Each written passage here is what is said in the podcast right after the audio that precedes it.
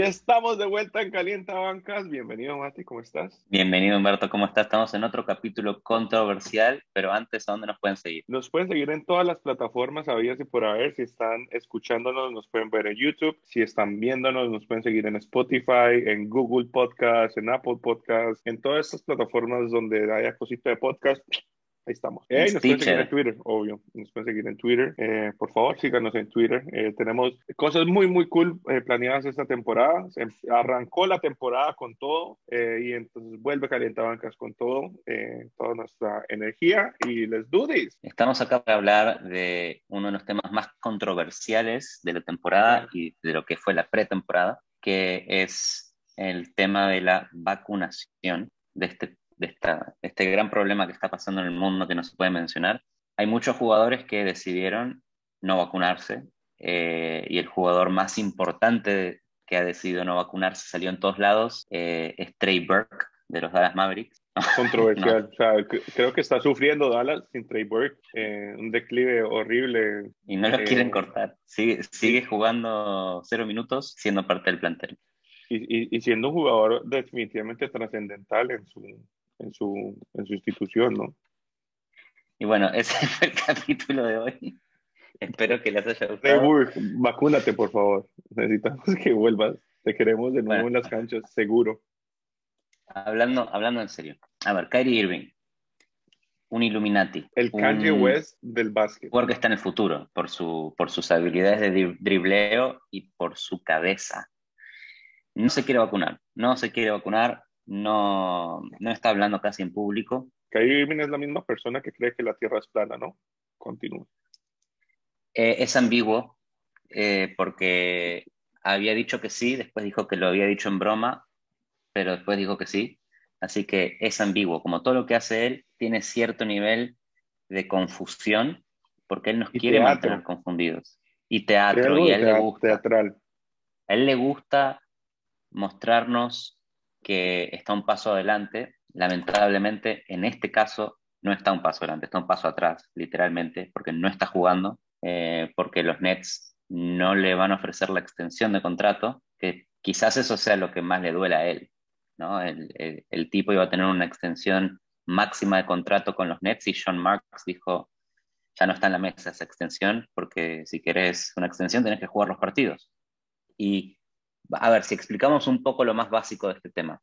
¿Por qué no puede jugar Kyrie? Él no se quiere vacunar y en el estado de New York, que es donde juegan los Brooklyn Nets, hay un mandato que básicamente te obliga a estar vacunado para estar en eventos multitudinarios, que es un partido de NBA, un evento multitudinario. Por lo tanto, Kyrie sin vacuna no puede entrar al estadio. Literalmente no puede entrar al estadio, no puede jugar, no puede entrar a las prácticas, no puede entrenar se había, había circulado una versión antes de que empiece la temporada de que Kyrie iba a jugar los partidos de visitante, como en otros estados donde no existe el mandato. ¿Qué dijeron los Nets? ¿Qué dijo el general manager de los Nets, Sean Marks? No. Si no puedes jugar de local, no vas a jugar nada, no vas a jugar ningún partido. Y acá estamos todavía con unos Brooklyn Nets, con el Big Three, con el trade de Harden, con Durant cambiándose de equipo, con Kyrie cambiándose de equipo, solamente jugaron 13 partidos juntos, estos tres. Ah, en, los últimos dos años, ¿no? 13 partidos. 13 partidos. Bueno, Harden llegó a mitad de la temporada pasada. Pero... Y se lesionó y, bueno, un montón de, de, cosas, ¿no? De obstáculos. Cabe aclarar también que, o sea, a, a, eso que estás diciendo, o sea, agregar la noticia de que es New York el que no lo deja jugar. La NBA creo que podría acomodarse, pero es New York específicamente el que está poniendo presión. Y, también hay un tema, lastimosamente, lo, que, ha, lo que no ha dejado que avancemos en, los números en, este tema, que, que, que se avance más en la cobertura de vacunas, es el tema de la politización de la vacuna, ¿no? Porque en, la liga en total faltan menos de 20 jugadores por vacunarse y la mayoría con excusas eh, o médicas o de religión o cosas así. Pero en New York mm, esto no, o sea, es, un mandato. Y, y, empieza el tema de la hipocresía porque en el mismo New York hay más de 16 mil policías sin vacunar. 16 mil policías no se han vacunado, 61 policías en New York han decidido, han muerto por COVID, ¿no? 61. Eh, pero New York no va a obligar a los policías a vacunarse, mientras sí insiste y sí está jodiendo a Kylie Irving por ponerse la vacuna.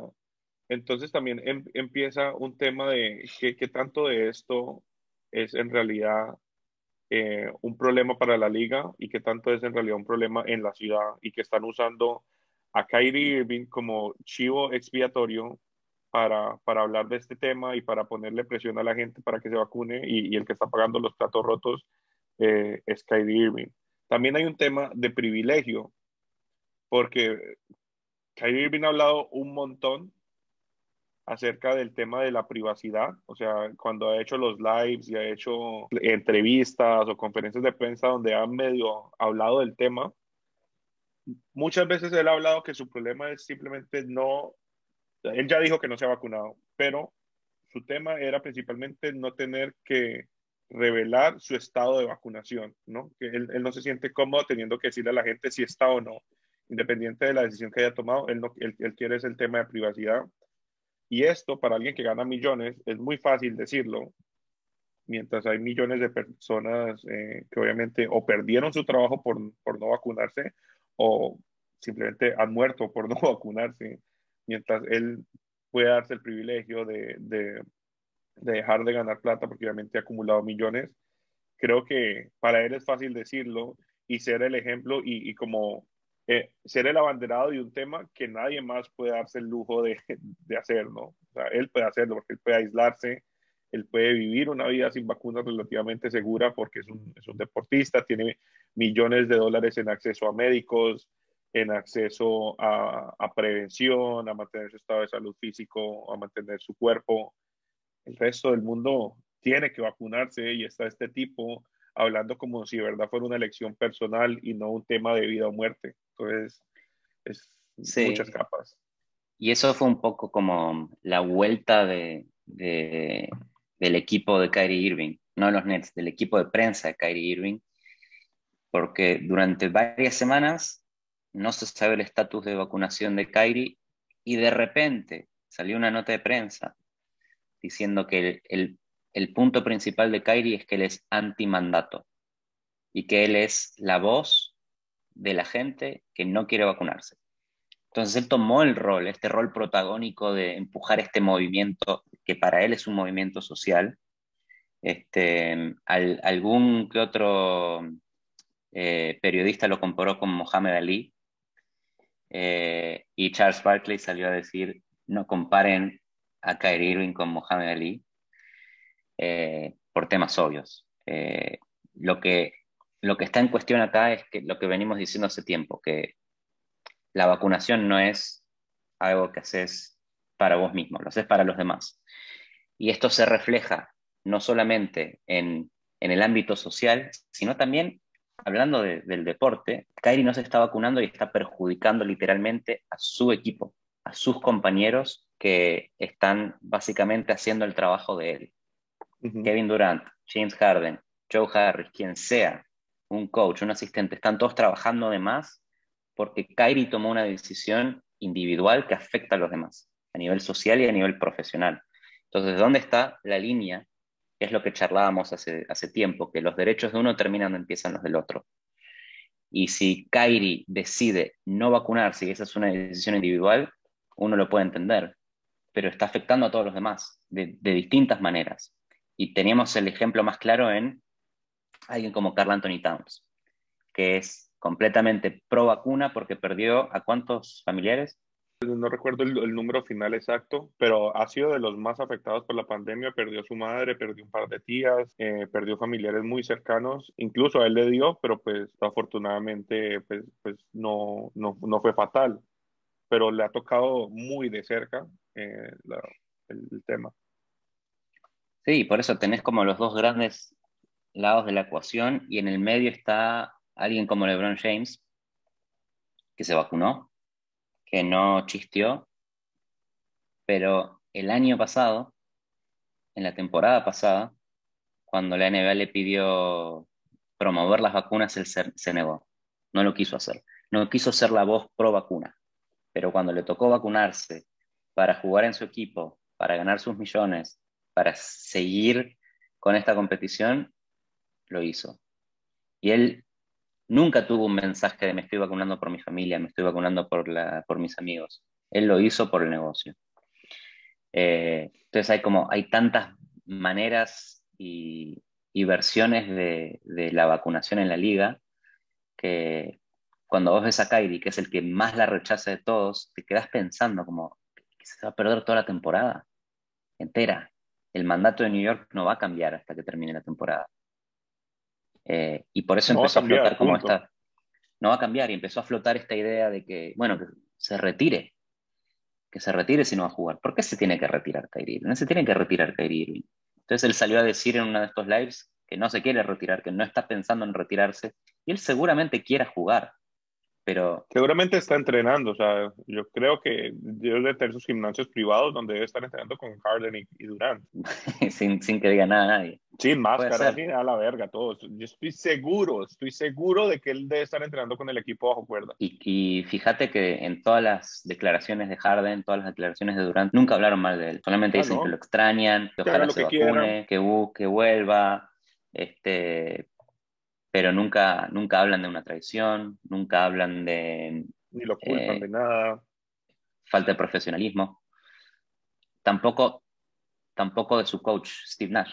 Steve Nash simplemente dijo, estoy cansado, me pregunten de este tema, cambiemos de tema, no quiere hablar del tema, porque ya, imagínate, Nash, un coach en su segundo año. Si, si nosotros llevamos hablando de esto tiempo, ¿Cuánto llevan ellos? Que son los que están lidiando con el tema hablando de esto. Creo que llega un punto donde Iris what Iris no está aquí, vamos a jugar, vamos, vamos a darle. Eh, aparte de esto, se le suma que el equipo no está funcionando bien. O sea, un equipo que sin Irving tiene todo para igual llegar a las finales, no, es, no está granado, no está enchufado, no está funcionando, no está fluyendo, por lo que sea, eh, sea por la ausencia de Kyrie o sea por factores externos o por la, cambios de regla o lo que sea. Eh, pues no, no, no, no les beneficia pues para el drama que están viviendo en ese momento en Brooklyn. Estamos muy, muy al principio de la temporada, pero en este momento están con récord negativo. ¿Viste el partido de Miami Heat contra los Nets? ¿Qué, qué es, ¿Cómo ves a los Nets sin, sin Irving? Yo creo que más allá de, del tema de, bueno, sí, eh, pasa por Irving, porque es que ellos están acostumbrados a, esta defensa, a esta ofensiva que te sofoca y básicamente la forma de ellos de defender es anotando más. O sea, ellos viven con, con, la ofensiva de los demás con la premisa de que ellos van a poder anotar más. El tema es que cuando tenés tres jugadores que te ponen 30 puntos, pasa, ¿no? O sea, es, es disimulable. Pero cuando solo tenés dos y uno está medio tanque como Harden, no es suficiente poder ofensivo para, para, para ganar partidos. Entonces, con Miami lo vimos, de que Miami, siendo un equipo que principalmente es, es defensivo, los sofocó y, los mantuvo a noventa y pico de puntos, que es raro para un equipo que el año pasado no anotaba menos de 120. El equipo, la ofensiva número uno de la temporada de los Nets, el año pasado. No, no anotaban menos de 120, 115 por partido. Entonces, eh, si, si, los si defendes bien a Durant, que, que, el hit lo hizo bien con PJ Tucker, eh, si defendes bien a Durant, el, el, equipo no tiene poder ofensivo para sostener, para sostenerse. Y menos tienen poder defensivo, porque Miami, eh, siendo un equipo de, de, ofensiva baja, porque nuestro, fuerte es la defensa, igual les clavó 106 puntos, algo así, que para Miami es, es un número bastante cómodo, sabiendo el equipo que hay, que hay enfrente. Entonces, creo que el, problema de ellos ahorita es que sin ese poder ofensivo se les notan todas las falencias defensivas.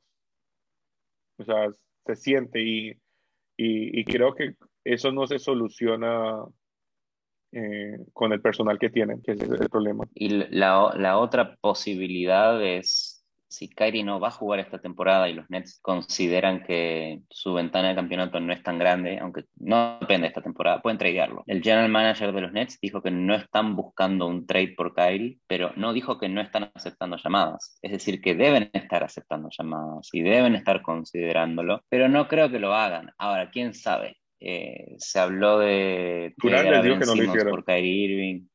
Está, es que quien, quien trajo al, al, coach, a Steve Nash, fue Kevin Durant. Quien trajo a Kyrie a los Nets fue Kevin Durant. Quien trajo a Harden a los Nets fue Kevin Durant. Estamos hablando de Kevin Durant como el principal armador de este equipo.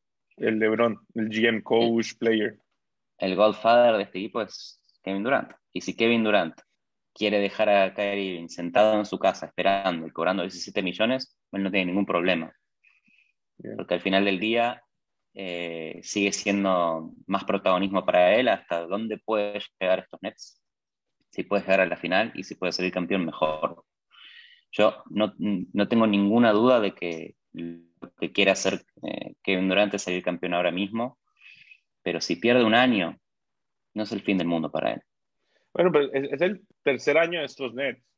Yo creo que ya, ya es win or, or bust. O sea, ya es o, o, ganas o es desastre. Yo creo que Harden puede obviamente volver a, a su nivel de anotar 30 puntos. Eh, y, y, Brooklyn tiene posibilidades de volver a engranarse ofensivamente. Eh, defensivamente no van a mejorar, it is what it is. Pero sí creo que Harden está en un periodo de, adaptación por ese tema de, los cambios de reglas en las faltas. Pero cuando este tipo vuelve a encontrar su ritmo y empiece a enfocarse de nuevo, no en buscar faltas, sino en, atacar la pintura como sabe hacer y, tirar eh, sus step backs como sabe hacer, el equipo puede encontrar ritmo de nuevo y pueden encontrar un balance. Y yo creo que Kyrie Irving va a volver esta temporada. También es parte del show, me imagino todo lo que está haciendo, pero yo siento que él sabe que a él le conviene no jugar desde la entrada porque es un jugador que históricamente se lesiona mucho. Entonces, ¿hasta qué punto puede estar aprovechando también esto para load management y volver en enero, febrero fresquito y terminar, rematar la temporada eh, fresco? Y llegar bien a playoffs. Bueno, este es el, la, Kyrie está tres pasos adelante de todos nosotros, así que vuelve para enero. Eh, le da tiempo a Harden de acomodarse, exacto, exacto, le está dando tiempo a Harden de coger ritmo, de adueñarse del equipo, de entrar en el sistema y luego va a llegar en febrero, fresquito, listo para destruir esos playoffs. Porque la verdad es que Kyrie sí está vacunado, pero no lo quiere decir. Eh, a mí no me sorprendería ni cinco que saliera con un tema así porque ha hablado tanto de la privacidad que luego va a decir, no, siempre estuve vacunado, pero es que es mi privacidad, es mi, mi whatever y sus pendejadas. No, lo que yo no quería era la tercera vacuna, pero las primeras dos las tengo. ah, sí, yo tengo la de Johnson, yo tengo una, la de Johnson. Pero ahora, ahora decidí que creo en el Big Three. me puse Sinovac, eh, ¿cómo se llama la, rusa? La Sputnik, Sputnik. y Johnson y Johnson. Una en cada brazo. Oh my God. Creo que puede ser incluso el último que falta por vacunarse, porque yo creo que ya la mayoría de los 20 que faltaban o, dieron excusa o, se vacunaron. Bueno, está Trey Burke que no lo cortan de los Nets, no lo quieren cortar. Mark Cuban confía en los cero minutos de Trey Burke este tipo, cuando termine en China por no quererse vacunar, aunque igual no, puede ir ni siquiera a Europa pues, sin vacunarse tampoco. En el, en, en el draft de Trey Burke lo comparaban con Chris Paul. dije, uh, hay que draftear a este tipo. Bueno, ahí está. Chris Paul sí se vacunó, obviamente, ahí está jugando. Chris Paul se vacunó. Y tema que mencionaste al pasar, el tema de Harden y las faltas ofensivas, el tema de, Chris mm. de las faltas defensivas, el tema de Chris Paul. Hay muchos jugadores esta temporada que no pueden robar más faltas. Y si quieren escucharnos, quieren escucharnos hablar de eso, dejen un like, suscríbanse, dejen un comentario y vamos a tocar el tema las faltas que ya no existen en la NBA. Claro, hubo un par de, esto puede dar para varios episodios, pero hubo bastantes cambios de regla esta temporada. Eh, bueno, un par, un par de cambios de regla que han definitivamente mejorado el juego. Eh, hay que aplaudir eh, cuando esto pasa, porque de verdad que, que, se, siente, se siente el cambio de ritmo con, con cambios sencillos de reglas que han mejorado drásticamente. Bueno, y entonces, eh, Humberto, predicción. Eh, ya la dije, que Kyrie vuelve, que, que, Kyrie vuelve. en enero. Para mí, Kyrie no vuelve. Kyrie se pierde toda la temporada. Eh, vuelve cuando no exista más el tema mandato, quizás el año que viene, temporada que viene, con las cosas más tranquilas. Y recién ahí veremos al Big Three de los Nets en todo su esplendor. Esta temporada va a ser el equipo de Harden y Durant y puede que ganen todo también, porque un equipo de Harden y Durant, esto recién empieza. No estarán eh, bien aceitados hoy, pero a ver, son Harden y Durant con un cast. Sí, y tienen un buen cast, no es un equipo que es solamente Harden y Durant. No te olvides que está Joe Harris, el mejor triplero de la historia del siglo XXI. Y trajeron otro point guard, ¿no? Eh, eh, Pat Mills, ¿no? Patty Mills. Patty Mills que que está jugando en modo FIBA, ¿eh? Está jugando muy bien. Entonces, claro, si, estas piezas encajan bien, creo que, pero de nuevo, lo, que te decía ahora, ofensivamente pueden encontrar ritmo, defensivamente iris what iris. Creo que este equipo va, a permitir que les anoten más de 110 por noche fácil. No, aparte Steve Nash, Steve Nash que no defendió en su vida. Entonces yo creo que la, la fórmula para ganarles está expuesta. Ahora es salir y hacerlo, ¿no? Que nada fácil. Eh, Humberto. Este mes vamos a estar también transmitiendo desde el FTX Arena con un hermoso partido Hit Pelicans. Uh, Hit Pelicans, el partido del año. El partido especial. Partido el partido más importante del año para Calientabancas. El clásico Calientabancas. Que solo hay uno en Miami y solo uno en New Orleans. Solo hay uno, exacto. Bueno, Humberto, eh, no te olvides de suscribirte, porque no estás suscrito con tu propio canal de YouTube. Suscribite, déjame un like. Claro que sí. Déjame un comentario si les gustó esto, si nos quieren escuchar hablar de las faltas. No, y, qué, opinan? Es un, tema, es un tema bastante interesante. Hay muchas posturas. ¿Qué opinan de que Irving debería vacunarse? ¿No debería vacunarse? ¿Debería decir cuál es su estatus de vacunación? ese es su problema, debería retirarse, que se vaya a la verga y de joder, o debería la NBA y New York acomodarse para que él pueda jugar con sus creencias estúpidas. Es un genio, es un villano, es un tonto, no lo sabemos. Es el Kanye West, es el Kanye West del básquet, es un genio en, en su talento y en su craft, pero tiene la cabeza llena de estupideces. Y esta es la última frase del podcast de hoy, Humberto. Muchas gracias. Hasta la próxima. Gracias, Mati. Volveremos.